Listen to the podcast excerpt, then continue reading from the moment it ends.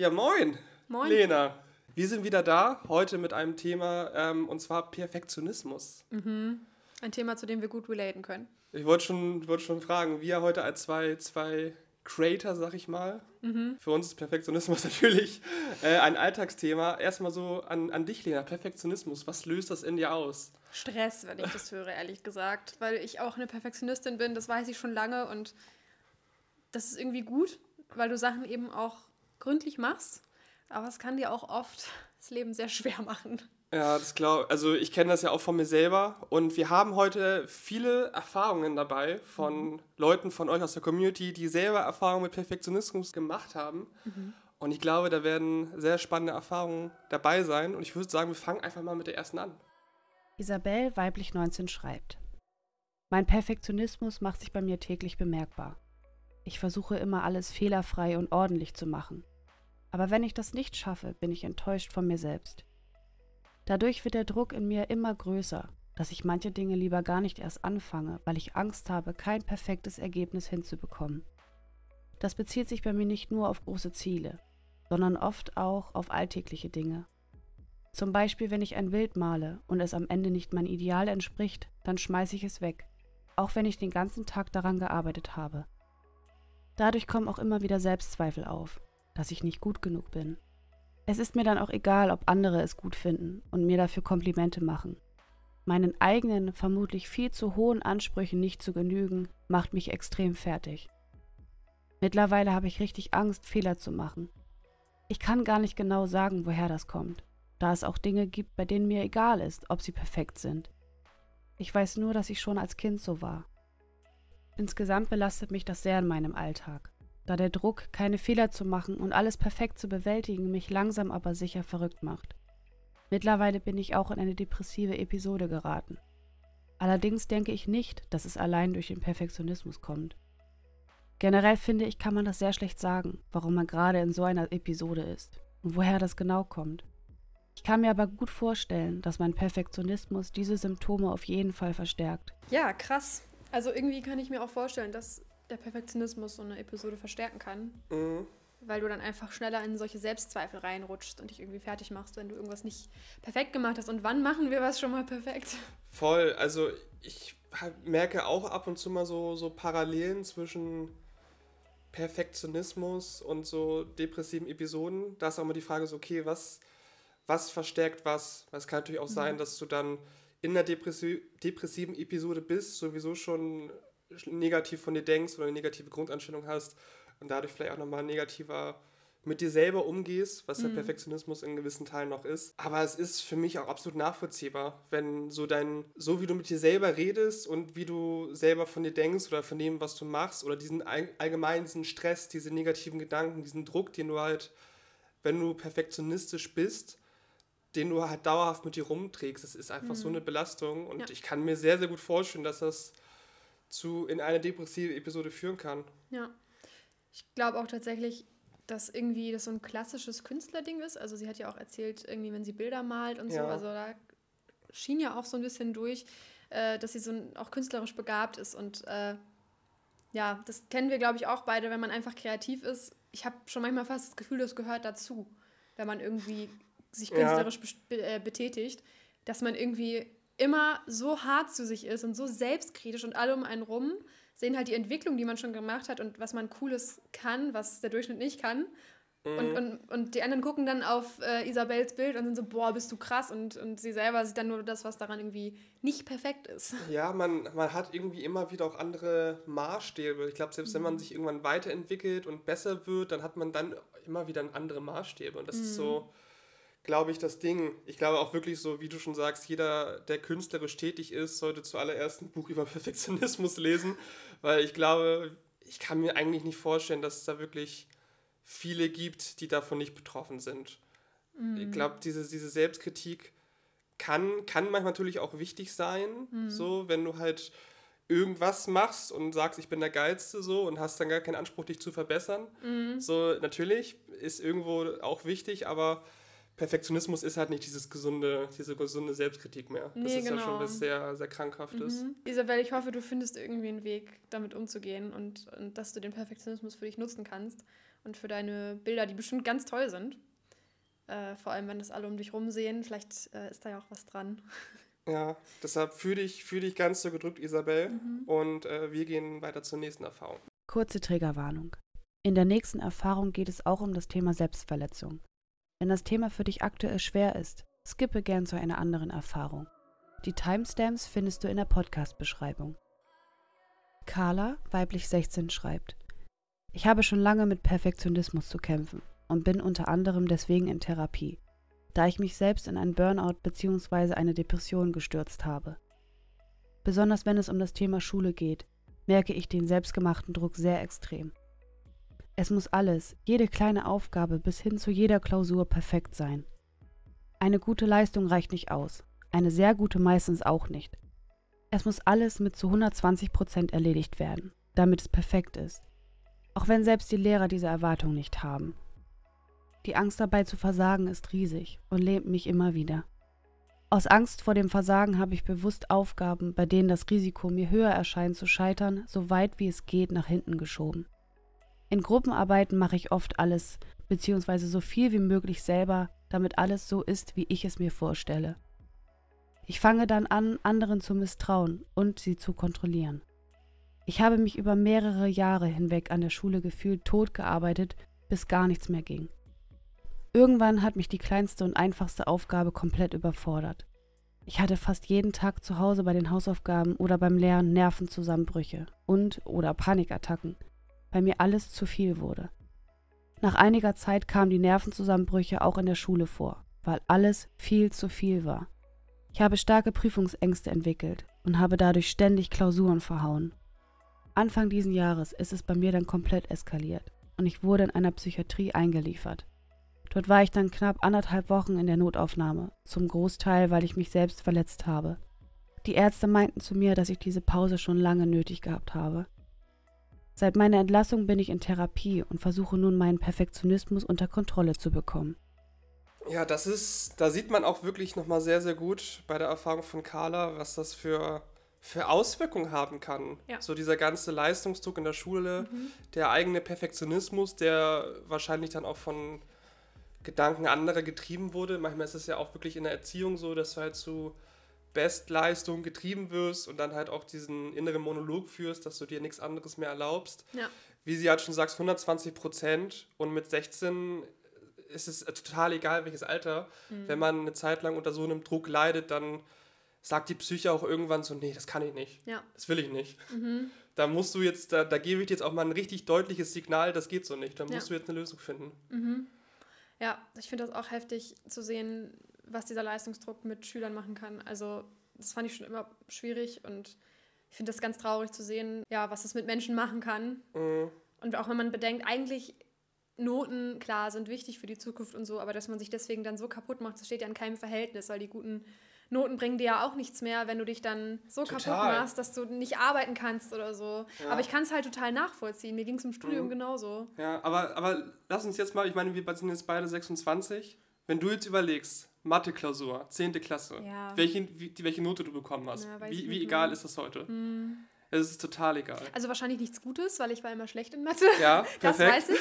Aber genau, es ist halt, also auch so Carla schreibt ja, sie ist 16 und wenn ich jetzt halt, ja, wenn wir jetzt mal einfach davon ausgehen, sie ist äh, auf dem Gymnasium, mhm. gehe ich jetzt einfach mal von aus, muss ja nicht sein, aber dann, ist, dann war sie ja noch gar nicht in der Oberstufe. Also dann. Der, der Spaß geht ja erst noch los. ich das jetzt los. Oh Gott. Nee, nee, das wollte ich damit bloß nicht aussagen. Sondern einfach dieses. Das fand ich auch immer krass in meiner Klasse, wenn ich das gesehen habe, dass schon in der Mittelstufe oder Unterstufe so ein Druck gemacht wurde bei den Noten. Natürlich, du musst irgendwie weiterkommen. Mhm. Aber wenn du jetzt auch fürs Gymnasium gemacht bist, sage ich mal, und jetzt nicht völlig falsch bist von der Anforderung her, kommst du ja auch die Mittelstufe und die Unterstufe gut durch. In der Oberstufe ist es dann halt wirklich für deine Zukunft irgendwie entscheidend, weil es dann um den Abischnitt geht. Mhm. Aber wenn ich dann auch manchmal sehe, wie da manche Leute durchgepeitscht wurden, ja. also das ist halt wirklich, da denke ich mir immer, in was für einem Verhältnis steht das? Ist ja auch deine Total. Kindheit. Also es gibt natürlich auch Lehrer, die da drauf achten, die vielleicht auch bei der Notengebung ein bisschen entspannter sind. Es mhm. gibt aber auch Lehrer, die sind da sehr ambitioniert, die mhm. gönnen absolut gar nichts. Ja. Und das ist dann auch immer so die Frage, an welche Lehrer man gerät. Aber ich kann jetzt auf jeden Fall aus meiner Situation sprechen. Welchen Abischnitt ich gehabt habe, ist mir jetzt total egal. Mhm. Es hat mich auch in meinem Leben absolut nicht groß beeinflusst. Mhm. Deshalb ist es auch scheißegal, welche Noten ich im Abi hatte. Mhm. Und es ist, es ist recht scheißegal, was ich in der Lateinklausur in der 8. Klasse hatte. So. Ja. Da, man muss natürlich dazu auch sagen, so damals, ich habe mir auch immer so einen Stress gemacht, wenn ich da mal eine, eine Arbeit verhauen habe. Ich habe teilweise auch geweint, einfach weil es ja, weil Noten alle so scheiße waren. Ich dachte mhm. irgendwie, okay, irgendwie bekomme ich Ärger und hast du nicht gesehen. Aber spätestens in ein paar Jahren wird das so egal sein und daran mhm. merkt man, glaube ich, vielleicht irgendwann, ja, ich habe mir jetzt so viel Stress gemacht, aber eigentlich, wofür? Du findest halt irgendwie so deinen Weg dann, ne? Also es, es gibt immer einen Weg, egal welchen Schnitt du hast. Das ist auch ganz wichtig. Ich kenne ganz viele Leute, die irgendwie keinen guten Schnitt hatten oder einen mittelmäßigen Schnitt, die dann aber Jura studiert haben oder so, weil sie irgendwo mhm. reingekommen sind. Also das sind so Sachen, es wird immer so davon ausgegangen, dass das nur geht, wenn du den und den Schnitt hast. Und natürlich, wenn du jetzt was äh, studieren möchtest, wo es einen hohen NC gibt, ja. dann ist das natürlich auch nicht unwichtig, das verstehe ich auch. Also wir beide haben natürlich jetzt auch so ja. in die Richtung ja, Medien klar, gemacht, also ne? Aber das ist, das, das ist bei uns vielleicht nochmal was anderes. Wir können das vielleicht auch ein bisschen lockerer sehen, aber ich würde auch wahnsinnig gerne der 19-jährigen Lena, die gerade ihr Abi gemacht hat und irgendwie nicht so zufrieden mit ihrem Schnitt war, weil sie sich irgendwie was Besseres erhofft hat, auch sagen, ey, es ist so egal. Es wird, es wird nicht einmal, du wirst nicht einmal dein Abi-Zeugnis irgendwo vorzeigen müssen in deinem Leben und du wirst, es wird nie wieder Relevanz in deinem Leben haben. Also Total. zumindest bis jetzt, aber ich glaube auch nicht, dass es noch kommt. So, es ja. ist halt Wahnsinn. Es, du, du lebst halt in deiner Schulbubble, wo das wahnsinnig hochgehängt wird, irgendwie 12, 13 Jahre lang irgendwie Noten sind wichtig und das entscheidet über deine ganze Zukunft. Ja, das wird einem so eingetrichtert, hm, ne? Stimmt überhaupt an, nicht, Leute. Von, von Anfang an, nicht. alle Lehrer, alle Eltern sagen dass du, ja, du musst gute Noten haben, sonst hast du keine Zukunft mehr, ja. so gefühlt. Das ist. Ja, wirklich. Das ist schon krass. Also, also, es wird viel, viel krasser kommuniziert. Also natürlich, wie du schon sagst, wir sind jetzt auch in einer guten Position, dass wir halt sagen können, so hey, wir machen was Kreatives, wir sind mhm. selbstständig, so wir müssen jetzt nicht diesen 1-0er-Schnitt haben für das Studium, weil wir diesen mhm. Beruf haben wollen, den ich anders bekomme. Aber insgesamt ist es halt sowieso der Fall, okay, Mühe geben ja, aber Perfektionismus ist kein Mühe geben. Das ist ja auch der große Punkt. Ja, und wenn es einen so kaputt macht, das, es steht einfach in keinem Verhältnis mehr. Das kann ich nur noch mal ja. wiederholen. Es tut mir einfach richtig leid zu hören, weil es einfach ja, es ist halt einfach dann nach hinten losgegangen. Man wollte eigentlich das Beste für sich und seine Zukunft. Ja. Ist halt auch die Frage, ob man in dem, also ich sag jetzt, wenn das, wenn wir jetzt davon ausgehen, weil Carla hat das mit, weiß nicht, 13, 14 angefangen oder so, ist auch die Frage, inwiefern denkt man da schon an die Zukunft oder kompensiert man damit irgendwas? Weil ich zum Beispiel in meinem Studium auch eher mir so mein Selbstbewusstsein geholt mit guten Noten. Das ist auch das Ding, ne? Das ist dann auch ein ganz, ganz schwieriger Fall so ein bisschen. Also da mhm. muss man wirklich schauen, dass man seinen Selbstwert nicht davon abhängig macht, weil das dann ja auch wieder so ein Ego ist, was du aufbaust. Ja, und du kannst es halt auch ganz schnell wieder verlieren. Dann hast du einmal eine schlechte Note und zack mhm. ist der Selbstwert wieder im Keller. Obwohl Total. das eigentlich, also schlechte Note, also zum Beispiel, wenn du dann immer Einsen hast, ich hatte dann immer eine Eins irgendwie und dann hatte ich einmal eine Zwei. Und in der Schule hätte ich mich über eine Zwei mega gefreut, weil in der Schule war ich nicht so gut. Ja. Im Studium dafür ziemlich gut und äh, eine der besten. Und da war ich dann mit einer Zwei schon unzufrieden, wo ich dann auch mir selber mal irgendwie klar machen musste, das ist total undankbar und irgendwie ja, total. Du warst eine von denen, Lena. Ich war eine von ich, den Girls, die ja. dann sagen, oh, ich bin so schlecht, ich habe die so verhaut. nein, nein, also ich habe das dann für mich behalten. So, so ekelhaft war ich nicht. Also das habe ich ja selber immer gehasst. Ich habe bestimmt eine 6 und dann wieder eine 1. Ja, und neben dir freuen sie sich über 7 Punkte oder 6 ja, Punkte oder so, weißt du? Nein, so auf keinen Fall, aber, aber ja, ich, ich kann das halt voll nachfühlen und ich glaube, oft geht es wenn du dich da so übertrieben reinsteigerst und so perfektionistisch wirst, ich glaube, beim vielen oder einem großen Teil geht es dann gar nicht so unbedingt vielleicht darum, was man mit diesen Noten erreichen will, sondern für viele ist es vielleicht auch so ein Ersatzding. Also wenn es einfach so dieses Kompensieren, so zum Beispiel auch, äh, ja, das, das, führt jetzt auch viel zu weit, aber es gibt ja zum Beispiel auch so psychische Erkrankungen, mit denen du was kompensierst, zum Beispiel eine Essstörung oder so, wo es dann eigentlich nicht ums Essen oder ums Dünnsein geht, sondern dass dir irgendwo anders mhm dass du irgendwo anders ein Defizit hast und das ist jetzt, jetzt ein extremer Vergleich und ich will das nicht jedem unterstellen, aber ich glaube bei Perfektionismus, wenn das so extreme Züge annimmt, irgendwoher, denke ich mir, kommt Definitiv, das Definitiv, ja. also das ist ja irgendwo so, so, dieses zwanghafte, ich bin nur wertvoll, wenn ich leiste. Mhm. Das sind sehr, sehr viele Gedanken, die man da irgendwie reflektieren kann. Ja. Und ähm, auch an dich, Carla, das ist bei dir auf jeden Fall äh, schon sehr früh sehr, sehr stark eskaliert. Deshalb fühle ich auf jeden Fall ganz toll von uns gedrückt. Wir hoffen ja. natürlich beide, dass es dir mittlerweile besser geht. Vielleicht ist mhm. schon etwas Zeit vergangen, du konntest das schon so ein bisschen einordnen, hast vielleicht auch schon Wege gefunden, wie du damit umgehen kannst. Es gibt ja tatsächlich auch Techniken, mit denen man seinen Perfektionismus bekämpfen kann. Mhm. Ich würde aber auch bei so starkem Perfektionismus auf jeden Fall auch Richtung Therapie raten, mhm. weil das ja wahrscheinlich einiges ist, was man da aufarbeiten kann. Und bevor das, ähm, Carla hat ja auch davon gesprochen mit Selbstverletzungen, bevor das in Züge geht, die sehr ungesund sind oder sich psychische Erkrankungen verfestigen, sollte man auf jeden Fall frühestmöglich da, ja. da was machen. Also es hat jetzt auf jeden Fall spätestens jetzt die Stufe erreicht, wo man sagt, ja, okay, das spät, spätestens dann, also drei, vier Stufen wahrscheinlich schon überschritten. Mm, man holt sich halt immer zu Späthilfe, das aber ist ja immer es so. Ist, im, ist leider immer so. Aber ja. Carla, fühl dich ganz so gedrückt mhm. und äh, wir gehen weiter zur nächsten Erfahrung. Kurze Triggerwarnung. In der nächsten Erfahrung geht es um das Thema Essstörung. Wenn das Thema für dich aktuell schwer ist, skippe gern zu einer anderen Erfahrung. Die Timestamps findest du in der Podcast-Beschreibung. Dalia, weiblich 17, schreibt: Ich habe seit unbestimmter Zeit mit Perfektionismus zu kämpfen. Ich merke es zum Beispiel daran, dass ich immer die Beste in allem sein möchte und keine Niederlage oder einen zweiten Platz akzeptieren kann. In der Schule kommt für mich nur eins in Frage, aber selbst wenn ich diese erreiche, verspüre ich trotzdem keinen Stolz. Es ist wie eine dauerhafte innere Unzufriedenheit, die ich nicht durch äußere Ergebnisse erzielen kann. Wenn ich Dinge plane, dann überlege ich teilweise stundenlang, bis der Plan ins letzte Detail perfekt ist. Sobald ich damit fertig bin, überlege ich mir noch einen perfekten Plan B und C, damit ich auf alles vorbereitet bin. Nachdem ich einige Zeit darüber nachdenken konnte, glaube ich, dass es ein unfassbar starker Wunsch nach Kontrolle ist. Es ist für mich vermutlich auch eine sehr schlechte Methode, um Ablehnung aus dem Weg zu gehen. Seit einigen Jahren habe ich Probleme mit meinem Essverhalten und rutsche immer tiefer in eine Essstörung. Ich kann mir sehr gut vorstellen, dass mein Perfektionismus dabei eine wesentliche Rolle spielt. Da haben wir es wieder, ne? Ich wollte gerade sagen, da haben wir es mit der 2 mit der zwei nicht zufrieden, Lena. Hattest ja. du ja auch gerade erzählt, mhm. dass es mhm. bei dir auch der Fall ist. Ja, ja. Also ich würde sagen, nicht zufrieden ist vielleicht bei mir auch ein bisschen extrem gesagt. So war das jetzt auch nicht. Aber ein bisschen, bisschen Aber ein bisschen enttäuscht. Ja, man ja. hat dann immer schon, man, man gewöhnt sich schnell daran, wenn man gute Noten hat. Ja, das, das, ist halt das Ding, das konnte ich in der Schule nicht nachvollziehen, weil ich war nie die Person, die immer Einsen hatte. Ja, man, man, unterschätzt das auch. Man denkt immer so, ja, wenn ich die und die Noten habe, dann ist alles gut. Aber glaubt mir, wenn ihr die Noten dann habt, dann gewöhnt ihr euch dran und wollt noch mehr. Mhm. Also es ist ja immer dieses, man kann nie genug bekommen beim Perfektionismus. Das ist ja, ja, so das Ding, weil man will damit ja was füllen, aber es ist noch nie gefüllt. Mhm. Man denkt immer, wenn man so dieses, diese Verhaltensweise hat, naja, es ist ja auch nichts Bewusstes, muss man ja auch mhm. sagen. Aber man versucht damit ja wirklich was zu kompensieren, aber ja. es funktioniert leider nicht.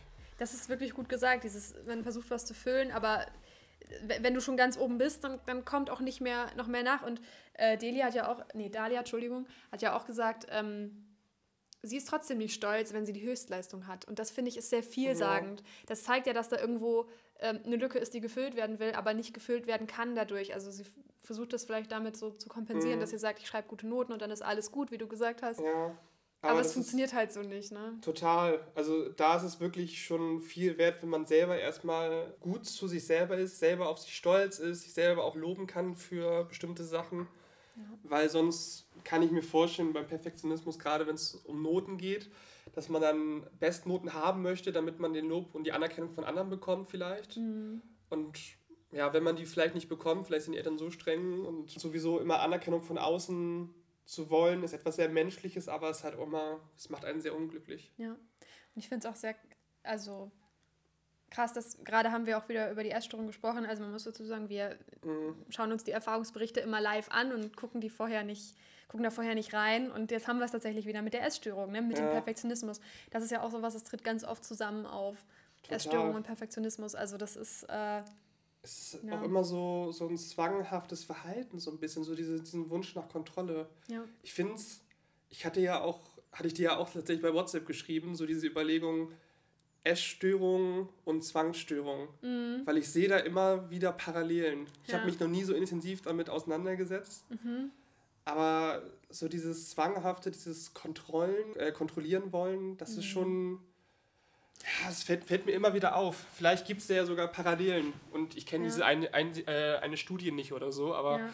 Müsste man sich mal reinlesen. Ne? Also ich, ich glaube, da gibt es auf jeden Fall ganz viel mit Sicherheit. Parallelen, auch mit dem, mit dem Perfektionismus, so dieses, ne, ich will das noch erreichen. Das ist ja eigentlich schon wieder mit, mit diesen Zahlen, das ist ja sowas Quantifizierbares. Irgendwie finde ich, passt es ganz gut. Dieses, ich will noch eine Note besser, ich will noch eine Zahl weniger auf der Waage. Mhm. Es ist halt wie so ein Stempel, den du ausdrückst, äh, ja. aufdrückst. Oder einfach so dieses, ich habe es schwarz auf weiß, was ich geleistet habe. Bei mir war es zum Beispiel so, dass ich eine Zeit hatte, wo ich vermute, dass ich eine Art Orthorexie hatte. Mhm. Das ist so dieses zwanghafte Gesundessen. Mhm. Das heißt, ich war im Supermarkt, habe mir die ganze Zeit hinten durchgelesen, was ist da drin und nichts mhm. war gesund genug. Und ich war stundenlang im Supermarkt und bin dann mit nichts raus, weil ich nichts essen konnte, weil nichts gesund genug war. Boah, na, und heftig. das ging wirklich monatelang und das ist ja auch wieder so dieses zwanghaft. Es muss gesund sein. Ja. Genauso wie das zwanghafte Hungern oder das zwanghafte Essen mhm. oder das zwanghafte, was weiß ich nicht. Aber das ist ja bei vielen Formen der Erstörung, merkt man so dieses, man will etwas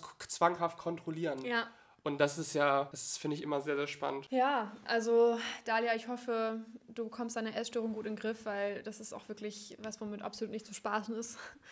Ähm, also wir sprechen beide, was das Thema Essstörung angeht, aus Erfahrung. Ähm, lieber früher als später Hilfe suchen und äh, genau, ich wünsche dir auf jeden Fall alles Gute und dass du das überwinden kannst.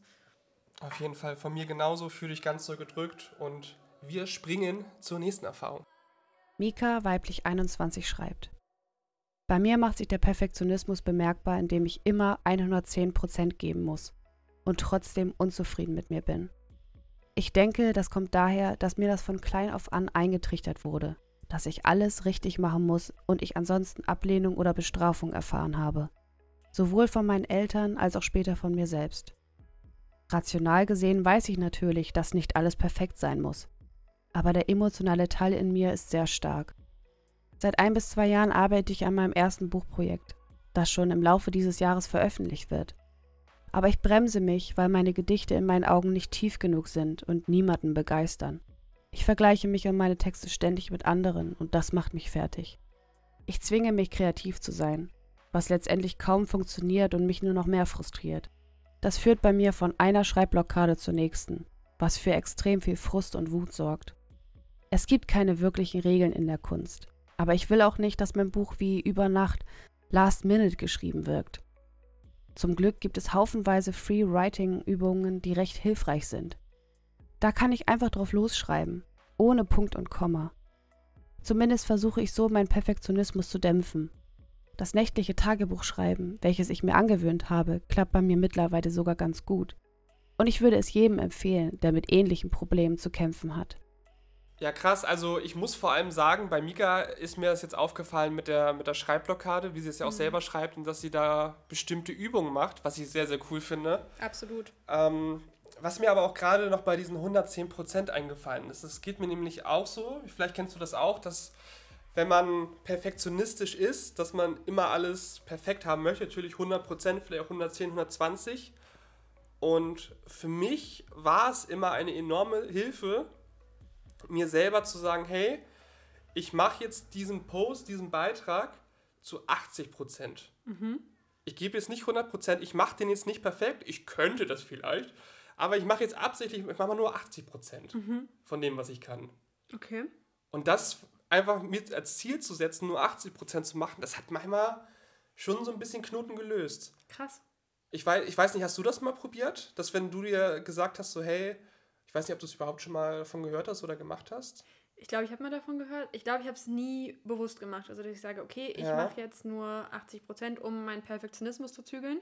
Aber ich habe vielleicht schon mal Tage gehabt, wo ich gesagt habe, ähm, ich gebe mir jetzt mal weniger Mühe, weil ich habe heute auch die Kräfte dafür nicht. Kann ich nicht. Kann ich nicht. Da kickt der Perfektionismus. Ich kann halt nichts hochladen, wo ich nicht 110 Prozent gebe. Das ja. ist leider tatsächlich, also das ist so Fluch und Segen. Da, also ja. dafür bin ich auch sehr zufrieden mit meinem, mit dem Zeug, was ich mache. Aber ja, ich finde es eigentlich eine gute Übung. Also, das ist, glaube ich, generell ähm, sehr nice. Also, ich habe auch schon mal so Perfektionismus-Übungen gemacht. Mhm. Ähm, ich glaube, das ist sehr hilfreich, weil du durch dieses Machen dann auch merkst, okay, die Welt geht nicht unter, wenn ich irgendwie nicht 110% gebe. Ich bin auch genug, wenn ich, wenn ich weniger mache oder wenn ich es nicht in Anführungszeichen perfekt mache. Da merkt man ja auch so, das habe ich auch, wie du schon sagst, eine Zeit lang war das bei mir auch sehr, sehr schwer. Mhm. Aber um jetzt auch noch mal ein bisschen Schleichwerbung zu machen, ich habe ja auch die Komfortzone-Challenge gemacht. Und da war ja auch zum Beispiel drin, dass man halt einfach so ein spontanes Selfie postet.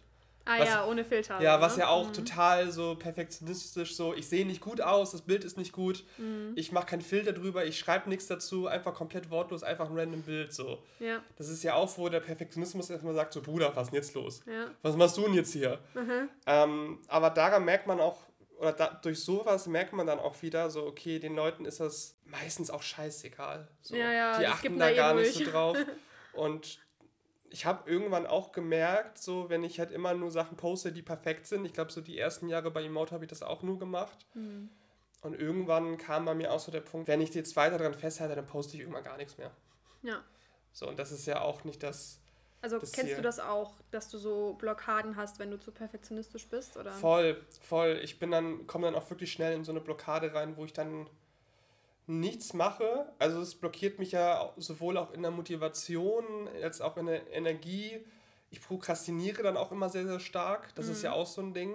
Und wenn man dann wirklich anfängt, selber so ein bisschen, ich sag mal, schon fast netter zu sich zu sein oder halt sich selber auch zu erlauben, Fehler zu machen und zu sagen so, hey, ich poste das jetzt und ich mache den nächsten einfach ein bisschen besser. Immer ein bisschen besser so. Das ist jetzt nicht, nicht top of the top so, aber ich poste das einfach und ist doch egal. Also das ist jetzt sehr auf Social Media bezogen, ne? aber man, man macht erstmal und kann sich dann immer noch verbessern. Und das ist ja genau der Prozess. Und ähm, deshalb Perfektionismus scheitert ja auch vor allem vom Gedanken her, alles perfekt machen zu wollen, indem man ja nur durch Fehler lernt. Ja. Und ich würde halt auch jedem raten, gerade wenn, wenn ihr jünger seid und gerade zuhört, macht Fehler. Macht vielleicht sogar so viele Fehler, wie ihr machen könnt, einfach für die Erfahrung. Ja, ich glaube auch wirklich, also das, das Beste gegen so Perfektionismus und Kreativblockaden ist irgendwie dann wirklich aus seiner Komfortzone rausgehen Mhm. und ähm, dem einfach mal was entgegensetzen. Ja, also Leute, wenn ihr noch gute Tipps oder Techniken habt, vielleicht, womit man seinen Perfektionismus so ein bisschen eindämmen kann, schreibt es uns sehr, sehr gerne. Und äh, ja, dir, Mika, für dich ganz so gedrückt. Ähm, Es klang ja schon so, dass es ein bisschen besser wurde. Vielleicht, äh, jetzt ist ja auch ein bisschen Zeit vergangen, vielleicht wurde es dann nochmal ein bisschen besser. Für dich ganz so gedrückt und äh, wir gehen weiter zur nächsten Erfahrung. Emmy, weiblich 20, schreibt: Mein Perfektionismus macht sich bei mir besonders dadurch bemerkbar, dass ich Aufgaben nicht anfangen kann, weil ich weiß, dass sie nie so gut werden, wie ich es gern hätte. Als ich letztes Jahr in einer Klinik für meine Borderline-Therapie war, hat mir meine Therapeutin gesagt, ich solle einen Brief an meine innere Perfektionistin schreiben. Da ich aber auch das perfekt machen wollte, saß ich die ganze Stunde nur rum und habe den Brief leider bis heute nicht fertig geschrieben. Der Perfektionismus ist für mich Teil meiner Borderline-Diagnose, auch wenn es kein Kriterium ist, um diese Diagnose gestellt zu bekommen. Aber ich merke einen starken Zusammenhang zwischen meinen enormen Verlustängsten, die bei Borderline typisch sind, und dem Druck, alles perfekt machen zu wollen. Meist schiebe ich alles bis zur letzten Minute auf, aus Angst zum Beispiel keine gute Note zu bekommen, was objektiv gesehen total dämlich ist. Danach bin ich meist noch enttäuschter von mir selbst und das Ganze wird zu einem großen Kreislauf. Selbst beim hobbymäßigen Zeichnen kann ich diese Gedanken nicht abschalten, wodurch mir auch ein echter Ausgleich im Leben fehlt. Sehr, sehr, Wahnsinn. sehr, sehr krasse Story. Also gerade, ich musste schon ein bisschen schmunzeln, bin ich ganz ehrlich, als äh, Emmy geschrieben hat, dass sie, um ihren Perfektionismus zu bekämpfen, einen Brief schreiben sollte, aber den ich machen konnte, weil sie dazu perfektionistisch ist. Das ist einfach so diese, Ja. diese Ironie in der ganzen Sache. Finde ich wieder super. Ja, voll. genau das habe ich in dem Moment auch gedacht. Das ist einfach diese Ironie und ich habe mich auch ein bisschen schlecht gefühlt, dass ich ein bisschen ins Schmunzeln gekommen bin. Aber Ja. Emmy, wir lachen ja nicht, wir lachen nicht über dich, wir lachen mit dir. Ja, Nein, aber. Aber über die Situation, einfach- ich meine, genau. wenn man da ein bisschen Abstand zu hat und so, dann Mhm. versteht man das, glaube ich, auch. Ich kann's, ich finde es auch spannend. Was, also was ich richtig spannend finde, ist halt diese Sachen, was Emmy zum Thema Borderline schreibt, dass sie das Gefühl hat, dass der Perfektionismus zu ihrer Borderline-Diagnose gehört. Mhm. Wo ich jetzt auch gerade überlege, so, okay, wie kann das zusammenpassen? Ich, vielleicht, Ja. ist das, vielleicht ist das nur so ein Gefühl. Mhm. Das, das ist ja auch immer so die Sache, so die Selbsteinschätzung. Mhm. Weil, wie sie schon sagt, ähm, Perfektionismus ist kein Kriterium für eine Borderline-Persönlichkeitsstörung. Ja. Und die zeichnet sich ja in erster Linie durch eine sehr starke Gefühlswelt aus. Mhm. Ich kann mir halt vorstellen, dass sie diesen Perfektionismus, den Leute vielleicht auch so normal haben, den sie dann auch hat, Mhm. ähm, dass sie das vielleicht nochmal extremer fühlt, diesen Druck zum Beispiel vor einer Klausur, wenn sie sagt, sie äh, lernt auf den letzten Drücker oder, oder Ja. gar nicht. Ähm, oder wie das war, dass, dass äh, sie schon so Angst hat, Ja. eine schlechte Note zu bekommen, dass sich das halt so ins Extreme, das ist ja bei ihr richtig extrem ausgeprägt, dieses schon so absurde, so dieses, okay, ich, äh, sie verkackt es ja quasi, ich sage jetzt in Anführungszeichen, absichtlich, mhm. weil sie so Angst hat, es falsch zu machen. Ich kann das total nachfühlen, aber ja. weißt du, wie ich meine? Vielleicht ist das dann so Auf durch die Borderline-Störung einfach dieser Perfektionismus, den viele haben, einfach dadurch, dass sie das so extrem fühlt, nochmal so zu, weißt du, wie ich meine? Kannst du mir folgen? Auf, auf jeden Fall. Also ich, ich würde das auch, was du sagst, unterstreichen. Ich kann mir auch vorstellen, ist mir gerade so in den Kopf gekommen, dass bei Borderline ist es ja auch oft so, dass du ein negatives Selbstbild hast. Mhm. Also nicht, natürlich nicht immer, pauschalisieren mhm. wollen wir nicht, aber gerade ähm, bei dem Thema höre ich das von Freundinnen, die davon betroffen sind, sehr, sehr oft, dass sie ein negatives Selbstbild haben. Ja, hast du noch etwas, was du, was du erzählen möchtest? Du hast gerade nochmal in die Erfahrung reingeschaut? Genau, ich habe gerade nochmal äh, so gelesen, dass, dass sie selbst beim hobbymäßigen Zeichnen nicht abschalten kann. Das tut mir auch irgendwie richtig weh zu hören, ja. weil für mich ist Zeichnen auch sowas. Ja, gerade so früher Hobby, ne? gewesen. Ne? Genau, einfach dieses, das, das brauchst du ja auch, dass du davon mal ein bisschen flüchten kannst. Und ich kann das einfach so nachfühlen. Also so geht es mhm. mir halt, oder ging es mir auch ganz lange, so mit Klavierspielen und Zeichnen und so. Das ist einfach ganz bitter, wenn du dann das, was immer so deine, deine Zuflucht war, wegen deinem Perfektionismus auch schon nicht mehr genießen kannst, weil du das alles perfekt das machen krass. musst. Das ja. ist eigentlich wie so ein Gefängnis, in dem man da, so ein Perfektionismusgefängnis. Ja, so dieses Erfolgsding, so man muss immer gut sein, man mm. muss immer mhm. besser sein. So, nee, gerade beim Hobby geht es ja nicht darum, gut zu sein. Nee. Aber das, das ist, ist unsere Gesellschaft. Einfach auch dieses, vergleichen und ja, die, ja. die Lisa, die spielt aber schon besser als du, gib dir mal mehr ja, Mühe. Ja, dann, dann so. scheiß mal auf Lisa, soll sie doch. Ja. Wenn, wenn, sie, wenn Lisa besser ist, dann, dann ist cool. So. Aber ja, ist schön für Lisa. Schön, schön für Lisa. Ne? soll, sie, soll sie halt besser sein. So. Ja. ist nicht alles im Leben ist ein Wettbewerb. Mhm. Und da, da muss man, glaube ich, auch mal so ein bisschen versuchen, von loszukommen, tatsächlich. Ist ja. natürlich einfacher gesagt als getan, gar keine Frage. Aber wenn man sich das immer wieder vor Augen führt, seine eigenen Gedanken und Gefühle reflektiert, mhm. dann ist das auf jeden Fall sehr, sehr hilfreich. Ich hoffe auf jeden Fall, Emmy, dass du, dass du irgendwann wieder an den Punkt kommst, wo dir das Zeichnen einfach nur Spaß macht, weil das ja wirklich ein sehr schönes, ausgleichendes Hobby sein mhm. kann, was einen auch irgendwie runterbringt. Oder vielleicht findest du ja auch ein neues Hobby für dich, wo dieser Perfektionismus einfach noch nicht alles, ich sag jetzt einfach mal, versaut hat. So. Ja, es, man muss es ja auch so sagen, so, der Perfektionismus kann das ganze Leben irgendwie versauen. Ja. Das ist ja nicht so eine Kleinigkeit, sondern schon, schon sehr markant. Aber genau, Emmy, fühl dich ganz doll gedrückt mhm. und ich würde sagen, wir gehen weiter zur nächsten Erfahrung. Kira, weiblich 17, schreibt: Über Perfektionismus könnte ich ein Lied singen, da es gefühlt schon immer Teil meines Lebens war. Es ist aber tatsächlich so, dass ich nur perfektionistisch in Situationen bin, die mir wichtig sind. Ein typisches Beispiel ist die Schule, die uns meiner Meinung nach sehr zu Perfektionismus drängt. Ich bin in Fächern, die ich nicht so mag, auch nicht allzu bemüht, weil ich weiß, dass ich darin nicht besser werden kann. Da ist es für mich nicht schlimm, wenn ich auch mal eine mittelmäßige Benotung bekomme. Bei Fächern, die ich mag, bin ich dafür umso perfektionistischer und stecke meine ganze Energie dort rein. Ich sehe meinen Perfektionismus nicht nur als meine größte Schwäche, sondern auch als meine größte Stärke an. Es fällt mir leicht, mich für Dinge zu motivieren und bin dann auch enorm ehrgeizig. Meine Familie hat mich schon immer sehr gefördert und zur Leistung angestachelt. Das fing bereits im Kindergarten an, als ich das Alphabet auf dem Schulweg rückwärts aufsagen musste. In der Schulzeit hat sich meine Mutter dafür eingesetzt, dass ich ein schönes leserliches Schriftbild habe und meine Texte durften nicht mehr als drei Fehler haben, weil ich sonst alles neu abschreiben musste. Mein Dad hat mich in Mathe unterstützt, weil wir eine Schul-App hatten und wir uns dort mit den Mitschülern messen konnten und ich auch dort die Beste sein musste.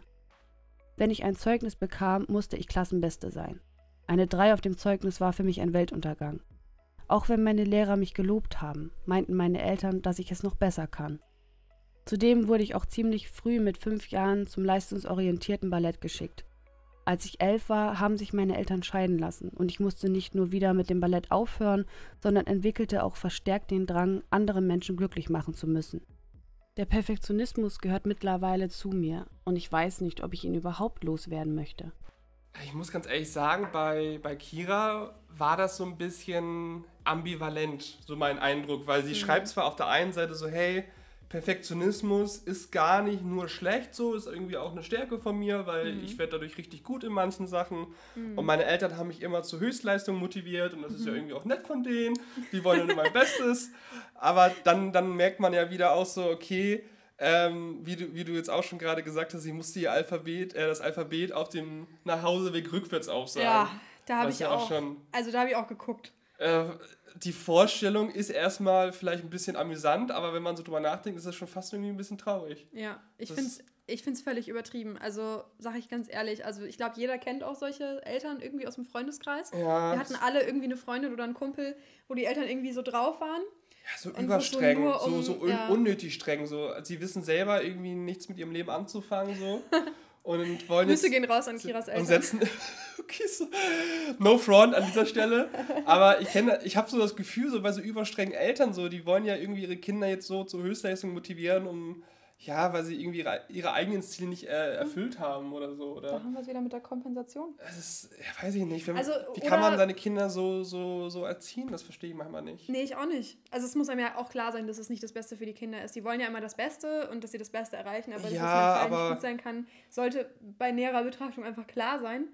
Ja. Ich kenne das auch so von, also bei mir im Freundeskreis war es tatsächlich nicht so, dass die nicht das erreicht haben, was sie wollten. Oder weiß man ja innerlich nicht, was die vielleicht tief drin in ihrem Herzen eigentlich wollten. Wir ja. alle Popstar werden.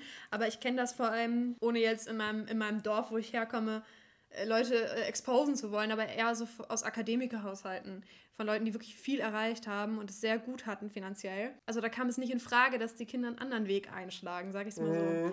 Und ich finde das ganz schlimm. Also wenn du halt Kinder in die Welt setzt, dann kann es einfach nicht sein, dass du sie zwingst, irgendeinen bestimmten Weg einzuschlagen. Egal, ob es jetzt ist, okay, du musst Fußball spielen, du musst Ballett machen und du oder, oder du musst halt weiß ich nicht, Arzt werden, Anwalt werden, keine Ahnung. Ja, es geht halt gar nicht.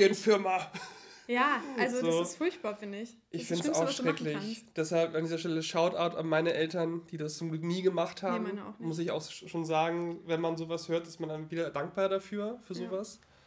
Ja. Ähm, weil ich glaube, das ist einfach für die ganze Psyche absolut äh, von, von Nachteil, wenn man so mhm. aufwächst. Man merkt einfach auch so ein bisschen bei ihrer Erfahrung, dass du das diese Mentalität der Eltern übergeschwappt ist. Ja. Weil bei den anderen Erfahrungen bisher war es ja größtenteils so, okay, sie leiden darunter, weil andere ihnen das eintrichtern so. Mhm. Und ich glaube, bei, bei Kira ist es jetzt schon so, dass sie selber halt so von sich denkt und sagt so, mhm. hey, das ist richtig so. Mhm.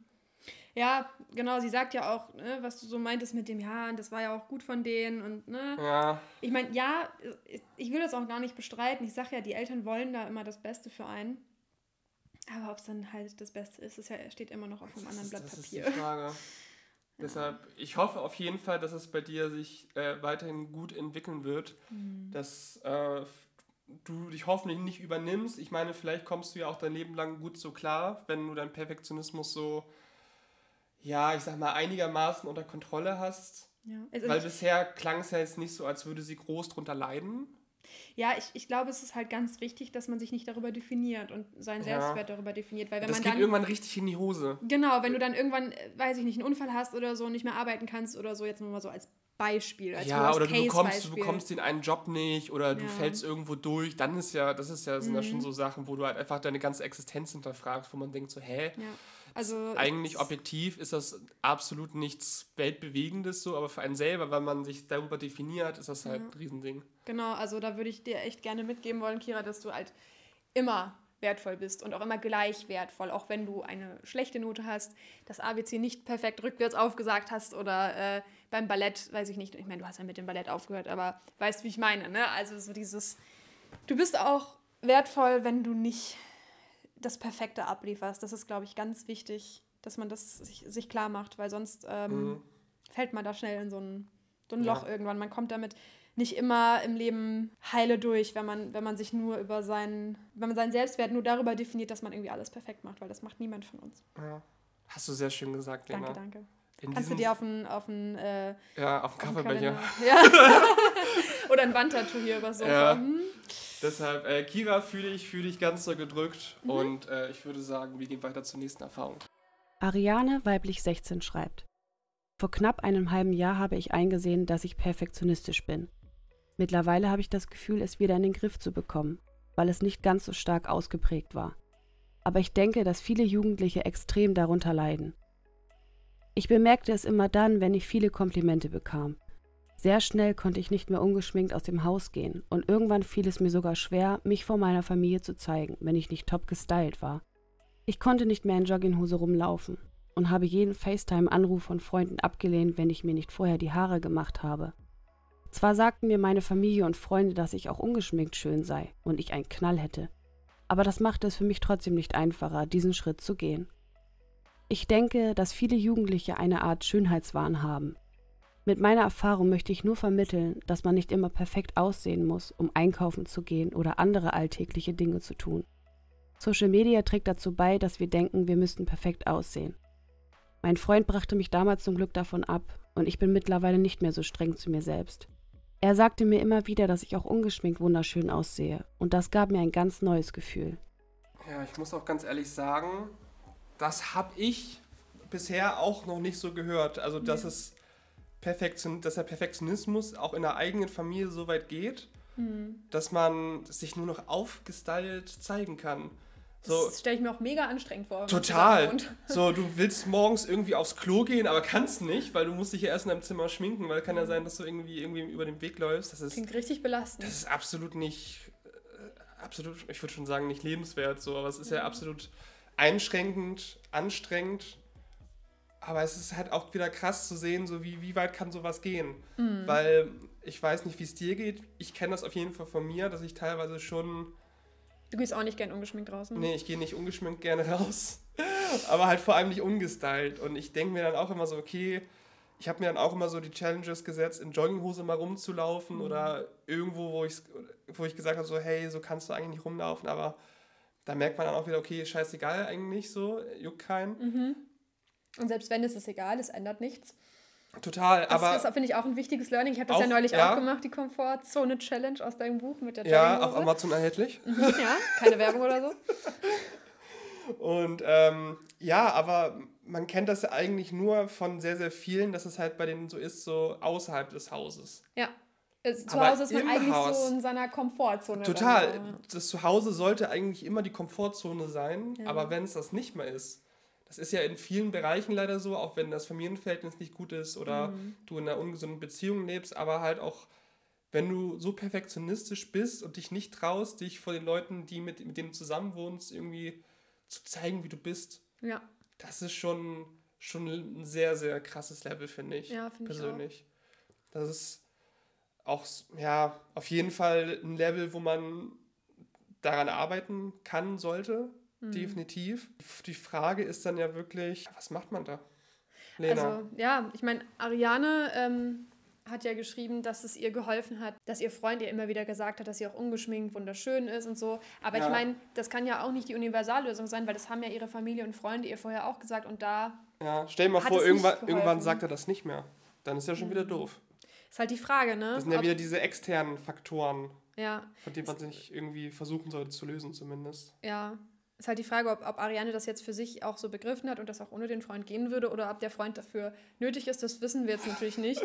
aber, aber ja, es ist, es ist ganz, äh, ganz schwierig, wenn man wirklich auf so einem Level ist, da würde ich auch echt sagen, ja. ähm, wenn man da alleine merkt, ich komme nicht mehr raus, auf jeden Fall professionelle Hilfe, weil wenn du ja. wirklich dich vor deiner, also du hast ja selber schon gesagt, das schränkt dich in deinem Leben ein und das nimmt dir Lebensqualität weg. Mhm. Und dann ist ja schon der Punkt erreicht, wo du sagst, da brauche ich irgendwie Hilfe. Ja. Also das ist ja gar nicht umsetzbar, dass du dich vor deiner Familie, mit der du zusammenlebst, nicht mehr umgestylt mhm. zeigst. Total. Das ist ja auch, daran merkt man ja auch so dieses, dieses Selbstbild, was halt einfach ungesund geworden ist. So, mhm. ich bin nur schön, wenn, wenn andere mir das sagen. Ja. So, das ist ja wieder so dieses Ego, was man sich aufbaut. Ich bin gut, weil. So. Ja. Aber man soll ja dazu hinkommen, dass man, dass es keinen Weil mehr gibt. So, ja. Ich bin einfach gut, weil ich bin, wie ich bin. So. Und auch dieses, ähm, ich meine, es war jetzt viel Betonung auf auch ungeschminkt schön oder ungestylt. Aber auch wenn man dann vielleicht mal nicht so schön aussieht, was, was wir vielleicht alle mal haben, dass wir nicht so fresh aussehen, das ist mhm. ja auch mhm. das, was ganz wichtig ist. Unsere Familie und unsere Menschen, die wir lieben und die uns lieben, die mögen uns ja dann genauso. Das ist, glaube ich, auch ganz mhm. wichtig zu Dafür verstehen. hat man die ja. Genau, dafür sind die ja wohl da. Also Entschuldigung. Das ist ja Wer auch so. Wer nicht sie? Genau, dieses, auch diese, dieser Anspruch, ich muss immer perfekt aussehen. Nein, also ich bin zum Beispiel auch dieses Jahr in eine WG gezogen und es war für mich auch ungewohnt, weil ich habe vorher vier Jahre allein gewohnt. Wenn ich im Schlabberlock rumgelaufen bin, habe das nur ich gesehen. Und es war für mich halt ungewohnt, auch mal so im Schlabberlock rumzulaufen, wenn das andere sehen, die ich sonst vielleicht nur auf der Straße gesehen habe, aber jetzt waren es halt meine Mitbewohner. Ja. Aber das ist halt auch sowas, die, die siehst du dann auch irgendwann mal so in dem, ich sag jetzt mal, Zustand. Und da merkst du auch, okay, das ändert gar nichts und ich judge das, das auch nicht. Egal, Wir denken halt alle zu viel über uns nach und denken mhm. irgendwie immer, alle Augen sind auf uns.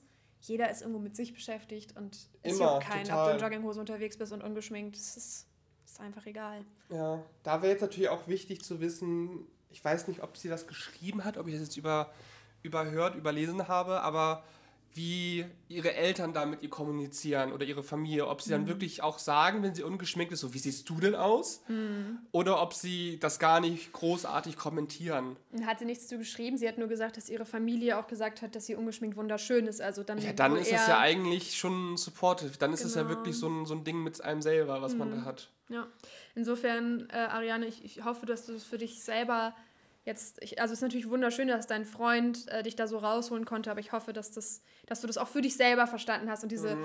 Bestätigung von außen dann nicht brauchst, weil wie Chris schon gesagt hat, wenn es den Freund irgendwann vielleicht nicht mehr geben sollte, wovon wir jetzt nicht ausgehen, was wir dem nicht wünschen, aber ähm, das ist ja einfach wichtig, dass du das auch für dich selber, ja, dass du dich selber einfach so annehmen kannst, wie du bist, egal in welchem Zustand und ja, deine Familie, da, das, ja. die, die liebt dich, wie du, wie du bist, egal ob du gestylt bist oder nicht. In diesem Sinne, Ariane, für dich ganz so gedrückt mhm. und äh, wir gehen weiter zur nächsten Erfahrung. Helen, weiblich 20, schreibt. Bei mir war der Auslöser für den Zwang, perfekt sein zu müssen, Mobbing und meine Erziehung. Bis ich 13 geworden bin, war ich sehr gut in Basketball und hatte gute Chancen auf einen Platz in einem Top-Team. Ich habe mich im Training allerdings viel zu stark unter Druck gesetzt und irgendwann wurde es zu viel. Es war wie eine Schutzreaktion meines Körpers, die dann in das komplette Gegenteil zu miesen Leistungen, unmotiviert sein und Selbsthass umgeschwenkt ist. Ich habe lange die Augen davor verschlossen, dass mein Perfektionismus negative Auswirkungen hat. Aber mittlerweile kann ich mir das zum Glück eingestehen. Ich hatte den Glaubenssatz, dass Perfektionismus zu Anerkennung führt. Aber da lag ich leider komplett falsch. Es musste einiges passieren, bis ich mir Hilfe gesucht habe. In meiner jetzigen Therapie lerne ich, den Perfektionisten in mir bewusst wahrzunehmen und mich damit auseinanderzusetzen, was von den Gedanken hilfreich ist und was mich blockiert. Ich habe mit engen Freunden ausgemacht, dass sie es ansprechen, wenn sie merken, dass ich wieder unrealistische Ziele verfolge. Wir diskutieren dann über unterschiedliche Wege und Sichtweisen, was mir hilft, meine Ziele realistischer zu gestalten. Ja, da haben wir es ja wieder komplett. Also mhm. gerade der Punkt von wegen, ich bin perfektionistisch, weil ich Anerkennung haben möchte, mhm. aber halt auch das Ding mit dem Mobbing, was wir bisher noch gar nicht so wirklich besprochen haben. Ja, stimmt. Wovon aber würde ich sagen, die meisten eigentlich wissen, so okay, mhm. Perfektionismus, Mobbing, das kann schon sehr, sehr eng zusammenhängen. Ja. Definitiv. Auch so von wegen so, okay, ich bin nicht so gut, wie ich bin, weil alle sagen mir das, dann denkst du das mhm. irgendwann selber, hast du diese Stimme im Kopf die dir immer wieder sagen, du bist nicht gut genug, mhm. das, was du machst, ist nicht gut genug, du siehst nicht gut aus mhm. oder was weiß ich nicht.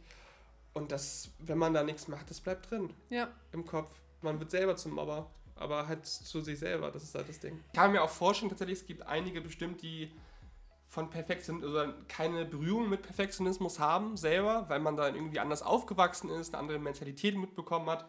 Vielleicht wurde man auch nicht gemobbt. Mhm. Weiß ich nicht, ob es Leute gibt, die nicht gemobbt wurden, aber Bestimmt. Du meinst perfektionistisch Leute, die nicht gemobbt wurden? Achso, nee, allgemein Leute, die nicht gemobbt wurden. Ja, doch, gibt's. Habe ich manchmal schon so. Wir sind da vielleicht ein bisschen in unserer Mobbing-Opferbubble. Kann, echt? Meinst ja, du? Na klar gibt es Leute, die nie gemobbt wurden. Also Mobbing Was? ist ja wirklich dann, also nicht dieses ich hänsel dich mal ein bisschen, sondern viele Leute gegen einen und über einen längeren Zeitraum. Ja, so. ja okay, das ist auch wieder die Frage, wie man es definiert, weil mhm. ich bin mir mhm. schon sicher, dass also Hänseleien kriegt jeder mal ab, das glaube ich schon. Aber ich habe noch nie mit irgendwem gesprochen, der von sich behaupten würde, er wurde nie gemobbt. Aber was ist mit den Mobbern? Wurden die auch nie gemobbt? Oder meinst du, die wurden zu Mobbern gemacht durchs Mobbing? Kann ich mir auch vorstellen. Oder es, ich hatte tatsächlich auch viele bei mir im Umkreis, die gemobbt wurden und wenn sie die Möglichkeit hatten, andere zu mobben, dann waren sie immer die Ersten. Mhm. Das fand ich auch immer krass, weil so gerade so die Mobbing-Opfer, die sind dann froh, wenn es mal wieder anders trifft. Täter-Opfer-Umkehr. Ja, das, das, ist was anderes, das, das oder? Sagt man das so in dem Fall? Ja, das ist schon sozialtechnisch ein sehr, sehr äh, krasses und komplexes Ding eigentlich. Mhm. So wie Mobbing entsteht, wie sich das so entwickelt, die Dynamiken. Das ist auf jeden Fall ein Ding. Crazy. Aber ich, ich glaube nicht, dass alle Mobber mal gemobbt wurden. Also ich, man kriegt natürlich nicht immer das ganze Leben mit. Aber Vielleicht ja von den Eltern. Genau, ja das wollte ich gerade sagen, weil ich hatte mal einen Mobber, der... Äh, wo dann halt einfach irgendwann rauskam, dass er es zu Hause halt nicht so einfach hatte. Mhm. Das hat mir dann tatsächlich sogar leid. Ähm, aber da war mir dann auch klar, wo das herkommt. Mhm. Also, ja, so gesehen hast du vielleicht recht, wenn man das dann auch als Mobbing bezeichnet. Das ist halt die, die, die Sache. Und das wie wir gesehen und gelesen haben, das führt auf jeden Fall immer mal wieder zu Perfektionismus. Und ich kann es total mhm. nachvollziehen. Ja. Weil es natürlich wirklich viel mit so seinem Selbstbild oder unserem Selbstbild macht. Ja, und dann auch diese Gedanken sind so, hey, ich will Anerkennung bekommen und alle sagen mhm. mir, ich bin halt scheiße oder ich bin halt nicht gut und ich muss einfach besser werden, dann wird das schon, dann hört das Mobbing mhm. auf. Ja, ja. Das ist ja auch dieser Trugschluss so. Mhm. Ähm, von wegen so, ich werde gemobbt, weil ich hässlich bin, aber ich muss hübscher werden, dann hören die auf, mich zu mobben. Ja. So, ja. never. Die, die ja. mobben dich nicht, weil du hässlich bist. Ja. Die suchen sich irgendwas aus, um dich zu mobben. Ja, das also Mobber haben ja immer ein Problem mit sich selber, ne? Das hatten wir ja, gerade. So, wenn so, irgendwas, zu Hause schwer oder so. Genau, die, die, ja. die, haben selber irgendein Problem und müssen es irgendwo rauslassen. Das, das liegt nicht daran, dass du irgendwie eine blöde Nase hast oder zu dick bist oder ja. weiß ich nicht, sondern das ist einfach deren Problem. Ja, ist echt so. Stell dir mal vor, du bist gemobbt, weil du zu dick bist, nimmst ab, und dann mobben die dich, weil du zu dünn bist. Ja, so, ist, ist, so. Das ja. ist so. Ja, Mobbing ist eh ein Thema für sich. Ich glaube, darüber könnten wir auch wirklich stundenlang reden. Das ist so ein ja, krasses Thema. Das und, wird nochmal äh, eine andere Podcast-Folge auf jeden unbedingt. Fall. Unbedingt. Aber ja, das mit der Anerkennung, das ist halt wirklich ein Ding. Umso schöner, Helen, finde ich es, dass du Freunde hast, mit denen du erstmal darüber reden kannst. Total wichtig. Das ist Haben wir auch noch gar nicht erwähnt. Mega schön. Super. Und dass sie dir auch so konstruktiv helfen. Also, dass die dann nicht auch noch mehr auf dir rumhacken oder so, sondern wirklich äh, schauen, okay, was sind realistische Ziele? Ähm, mhm. Wo schwebst du vielleicht gerade irgendwie viel zu hoch und wir holen dich jetzt wieder runter? Ja, ja so ein total bisschen Spiegel, Spiegel vorsetzen. Ne? Das mhm. ist ja oft auch total hilfreich. Man unterschätzt das, was man so eine, so eine objektive Meinung manchmal braucht. Mhm. Weil man ist oft so subjektiv in, seine Sa in seinen Sachen festgefahren. Ja. Und wenn man dann einfach mal von, von ein paar Leuten so eine Meinung hört und die sagen alle dasselbe, dann wird das wahrscheinlich objektiv schon in eine, in eine Richtung gehen. Mhm. Ja, also ich würde sagen, in dem Fall, Helen, nicht nur dich, äh, nicht nur du sollst dich gedrückt fühlen, sondern auch deine, deine Freunde. Die sind gu gute, cool. gute Freunde. Grüße auf jeden Fall. Mhm. Und fünf von fünf, äh, fünf von fünf Sternen. Fünf von fünf Sternen, immer wieder gerne. Ja. ja, Helen, fühle dich ganz so gedrückt und äh, wir gehen weiter zur nächsten mhm. Erfahrung. Saskia, weiblich 16, schreibt. Dass ich zu perfektionistisch bin, habe ich vor etwa fünf Jahren bemerkt. Wenn ich einen Fehler mache, egal wie klein er ist, denke ich im Nachhinein viel zu viel drüber nach und versuche zwanghaft, diesen Fehler in Zukunft zu vermeiden. Das führt bei mir zu enormem Overthinking, welches ein enormer Zeitfresser ist. Vor allem meine soziale Phobie macht es deutlich schlimmer, Fehler zu akzeptieren. Ich glaube immer, dass sich die Menschen an meine Fehler erinnern werden, was natürlich nur selten der Fall ist. Ein Beispiel dafür war die Theateraufführung letztes Jahr. Ich hatte nur einen kleinen Textdreher, was an sich ja nicht schlimm ist und sogar vom Kontext noch gepasst hat. Aber für mich war das grauenhaft und ich habe mich in Grund und Boden geschämt. Niemand hat den Dreher bemerkt, aber ich denke immer noch drüber nach, vor allem weil ich dieses Jahr in derselben Gruppe wieder spiele. Wir mussten unsere diesjährigen Aufführungen verschieben, wodurch der Stress bei mir deutlich länger anhält und er mich täglich belastet. Der Perfektionismus ist immer da, Egal, ob ich im Sport was machen muss, Theater spiele oder einfach nur meine Antwort für eine Aufgabe vor meiner Klasse vortragen muss. Immer bekomme ich Panik und versuche, die Situation zu vermeiden. Selbst ein kleiner Versprecher oder ein kleines Stottern wirft mich total aus der Bahn. Ja, ich muss ganz ehrlich sagen, bei Saskia werde ich jetzt, glaube ich, total aufgehen, weil ich mhm. als Sozialphobiker, bekennender Sozialphobiker, der sehr, sehr viel Erfahrungen damit gemacht hat, Verhaltenstherapie gemacht, alles Mögliche. Ich habe mich dazu 100% wiedererkannt. Also sowohl Perfektionismus als auch soziale Phobie waren halt immer ein Riesending. Mhm. Und ich finde, was Saskia sagt, ganz interessant, wenn ich jetzt so drüber nachdenke, dass halt ein Teil der sozialen Ängste oder dieser, dieser Panik, die du dann vielleicht manchmal in Situationen hast, vielleicht auch so ein bisschen durch diese perfektionistischen Gedanken kommt. Von wegen, ich muss jetzt performen. Wenn ich nicht performe, dann bin ich nicht gut genug. Mhm. Und dass man dann da vielleicht auch in diese Panik kommt, wenn da mal was nicht perfekt läuft. Mhm. Weil sonst sagst du so, ja, okay, ist jetzt scheißegal so. Mhm. Aber in dem Fall, vor allem, dann bekommst du richtig Panik. Und das ist ja, ja irgendwie so, das ist ja so, so ein Kreislauf tatsächlich. Da habe ich noch nie so drüber nachgedacht, die beiden Themen so miteinander zu verknüpfen. Aber nee, ich auch so nicht. Deshalb finde ich das ganz interessant. Sinn. Und ja. ich merke das ja auch bei mir selber. Ich habe tatsächlich mit meiner Therapeutin auch nie so ausgiebig über Perfektionismus geredet. Mhm. Aber es macht Sinn. Es ja. macht Sinn. Ich würde zwar nicht. Kann man sagen, dass Perfektionismus soziale Phobie begünstigt? müsstest du Jones fragen. Das sind, das sind jetzt Aussagen, ne? Also ist von, von meinem Gefühl her sage ich könnte, mhm. muss aber nicht, ne? Das ist. Aber ja, wir als Hobbypsychologen. Ja. So aus ja. Erfahrung und von, von dem, was, was wir wissen, mhm. könnte, könnte ich es mir auf jeden Fall vorstellen. Gibt bestimmt irgendeine schlaue Studie dazu, Leute. Ja. Googelt das mal. Ja. Perfektionismus und soziale Phobie, Wir- Auswirkungen. Wir, wir äh, outsourcen das jetzt einfach mal. ja. ja, nee, aber also das mit den, mit den Auftritten, ne, das kann ich auch mega nachfühlen. Ich hatte auch mal so eine Situation, als ich ein Kind war. Ja. Ähm, da hat, ich habe früher getanzt und hatte auch Auftritte in der Gruppe. Und da habe ich mich auch einmal vertanzt. Und ich stand halt in der ersten Reihe. Und Ja. ähm, ja, die anderen sagen ja immer, hat keiner gemerkt. Also es wurde mir auch bei Klavierauftritten immer gesagt, hat keiner gemerkt. Du, du, Ja. du, du, du gaslightest dich dann ja auch selber und sagst, nein, das sagen die nur, das, das, die lügen dich an. Die wollen nur nicht, dass Ja. du dich schlecht fühlst. Aber mir hat dann auch jeder gesagt, das hat man nicht gesehen, aber ich war dann irgendwie acht oder so und ich bin dann auch, ich habe so geheult nach dem Auftritt. Ich habe immer nach jedem Auftritt, egal worum es ging, habe ich immer geheult und deswegen wollte ich auch irgendwann nicht mehr. Ja. Ich habe irgendwann aufgehört mit Auftritten. Aber wie fertig du dich machen kannst mit acht, wegen so einer, sorry, Scheiße. Und das schon, Es ist so egal. schon mit acht. Da muss man ja schon sagen, das ist, klingt erstmal total jung, aber was, was da schon im Kopf alles abgeht, ist krass. Ja, also vielleicht war ich auch neun oder zehn, ich habe halt super lange getanzt. Ja, auf jeden Fall. aber ich weiß, jung. dass ich in der, im Grundschulalter war. Ja. Also, und meine Eltern, das muss man mal dazu sagen. Grundschulalter. Krass. Meine Eltern haben mir nie Druck gemacht, was sowas angeht. Ja. Die haben immer, die fanden es immer am wichtigsten, dass ich Spaß habe. Die haben mich auch Ja. immer getröstet, wenn ich dann geweint habe. Die- die- Denen tat das immer total leid, weil die sich auch dachten, warum ist das Kind so perfektionistisch? Das ist doch dann fragt alles man sich, gut. woher kommt das? Ja, das ist das Ding. Ich glaube. Gibt es sind ein halt Perfektionismus-Gen? Immer, also das habe ich auf jeden Fall, das weiß ich. Äh, ich weiß auch, woher das kommt. Aber ähm, ich glaube, das ist. Wahrscheinlich ist das auch gar nicht so richtig schon erforscht oder klar, wo das jetzt genau herkommt. Aber ich denke mal, es ist immer eine Mischung aus beidem. So ein Umwelteinflüsse und Ja, wie du mein- so, wie du so bei- genetisch gemacht bist, glaube ich Ja, schon. meinst du auch bei Perfektionismus?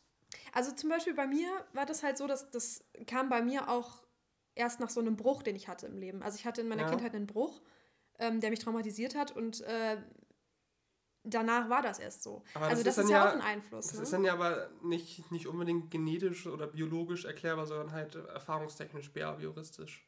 Ja, deswegen meine ich ja, dass ich glaube, es ist ein Einfluss aus beidem. Ich war dafür halt schon äh, prädestiniert, dadurch, dass äh, eine Das finde ich immer spannend, ne? ja, ja, das, also ein, ein Elternteil ist bei mir extremst perfektionistisch. Mhm. Das, ähm, ich will jetzt nicht sagen, welcher, ich möchte jetzt hier wirklich niemanden irgendwie exposen oder so, auch wenn das ja nichts Schlimmes ist. Ähm, und dann kam dazu noch dieser Bruch. Das gibt auch, ich habe irgendwann mal so eine Theorie gesehen, auch zur Depression, dieses, dass es einmal diese genetische Veranlagung gibt, aber Ja. dass das nicht unbedingt so ausbrechen muss, wenn du nicht. Die, die Erfahrung, ich total, also es ist ja sehr, sehr oft so, gerade bei vielen psychischen Erkrankungen ist man sich jetzt auch einig. Es gab ja auch viele verschiedene Schwingungen bzw.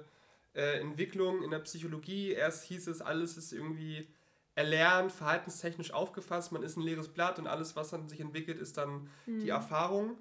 Da bin ich tatsächlich auch ein Fan von immer gewesen, weil ich mag es immer nicht zu sagen, so hey, ist biologisch, genetisch. Ja. Mittlerweile weiß man, es ist oft oder in den meisten Fällen eine Mischung einfach daraus, dass du äh, zum einen die Veranlagung haben musst, aber halt auch gewisse Sachen in deinem Leben äh, passieren müssen, Mhm. dass das sich dann quasi so entwickelt, dass die, Auslö die Auslöser müssen halt einfach stattfinden. Ja. Und da ist aber bei Perfektionismus so ein bisschen, also ich überlege da gerade wirklich, ob das irgendwie, weil für mich klingt Perfektionismus und wenn ich mich so an, an mich selber denke, sehe ich das immer sehr erfahrungstechnisch. Dass es da wirklich in erster Linie um die Erfahrung geht und nicht unbedingt um die Veranlagung. Ich meine, vielleicht, es kann ja auch sein, ein Elternteil ist perfektionistisch. Das heißt ja nicht unbedingt, dass es dann vererbt wird, sondern dass du halt da halt schon diese perfektionistische Verhaltensweise Du bekommst halt vorgelebt. gespürt hast. genau. Ja, klar. Du schaust dir von den Eltern ganz viel ab.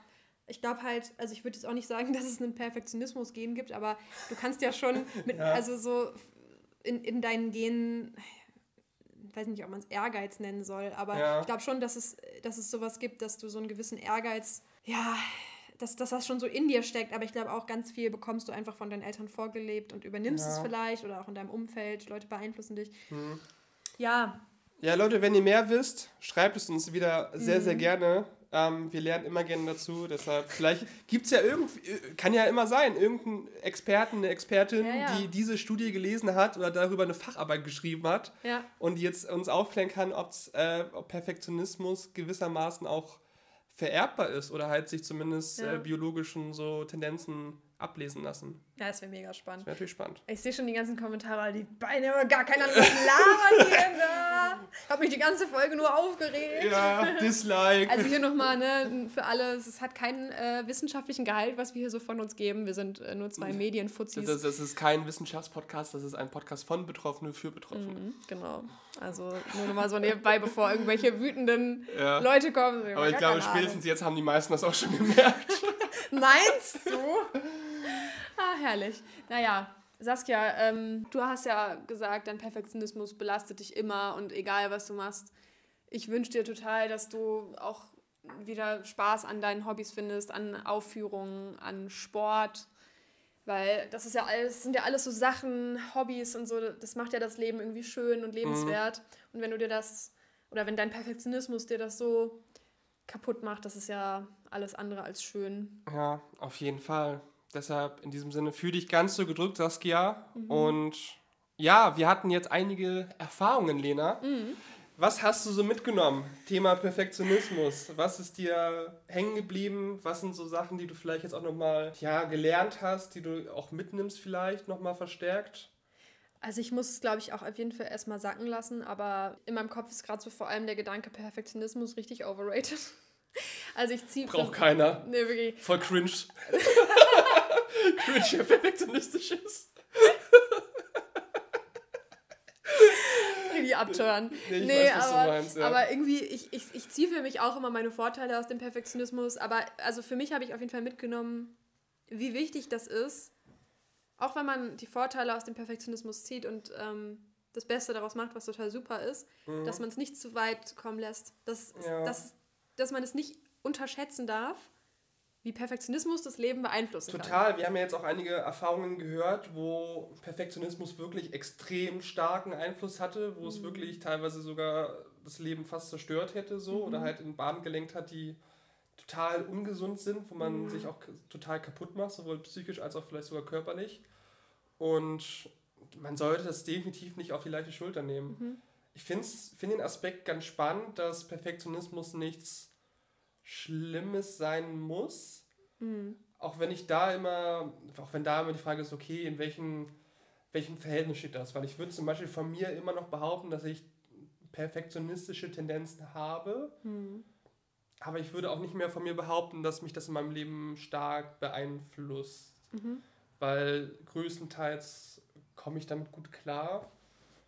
Aber, aber da muss man, glaube ich, auch immer selbst reflektiert schauen, so, okay, belasten mich das jetzt wirklich? Oder komme ich, komm ich damit gut klar? Aber ich glaube, da muss man auch mhm. wirklich ehrlich zu sich sein ja. und sagen so, hey, ähm, dieser ganze Druck, den vielleicht auch ich mir selber mache, weil mir das eingeredet wurde oder weil ich das Gefühl habe, ich muss Leistung bringen, sonst bin ich nichts wert. Mhm.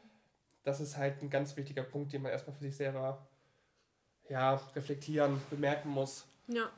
Ja, da muss man sich ganz ehrlich mit sich selbst auseinandersetzen irgendwie, ne? Ja, war doch wieder, war doch wieder ein Traum mit dir, Lena. Ja, Dito. Wunderschön, wunderschöne Folge. Wenn ihr mehr von dieser bezaubernden Dame sehen und hören möchtet, dann schaut gerne mal bei Das Blonde Chaos vorbei auf Instagram und überall. Auf TikTok wahrscheinlich auch, oder? Eigentlich nur auf Instagram und TikTok. Ja, perfekt. Aber überall. Ja, überall, Leute.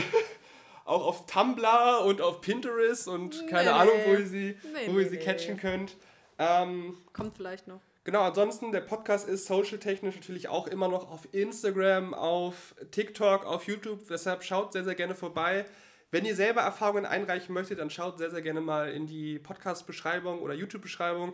Dort findet ihr einen Link, über dessen Formular ihr euch jederzeit äh, melden könnt, wo ihr jetzt eine Erfahrung einreichen könnt, entweder zu Themen, die wir aktuell suchen oder zu Themen, ähm, die euch gerade am Herzen liegen, zu denen ihr gerne was erzählen möchtet. Deshalb, wir freuen uns auf jeden Fall auf eure Erfahrungen. Ihr macht den Podcast erst möglich. Und ähm, ja, wir freuen uns, wir mal, eure, Gesch eure Geschichte hier besprechen zu können. Mann, du hast ja gar nicht mitgemacht. Was ist das, was du hast gesagt, wir freuen uns. Ich habe gesagt, schauen wir mal, was wird. Schauen wir mal, was wird. Was wird. Was wird. Ja, perfekt. Ja. In diesem Sinne, Leute, äh, wir freuen uns. Bis zum nächsten Mal. Tschüss. Habt noch einen schönen Tag und bis dann. Ciao. Ciao.